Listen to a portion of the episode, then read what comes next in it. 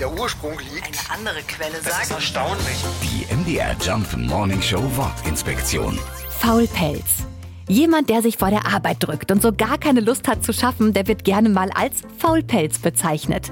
Der Ausdruck Faulpelz hat dabei schon ein paar Jahre auf dem Buckel. Er wird seit früh neuhochdeutscher Zeit gebraucht, hatte damals allerdings eine andere Bedeutung. So bezeichnete der Faulpelz die Schimmelschicht, die sich auf verfaulten Lebensmitteln bildet.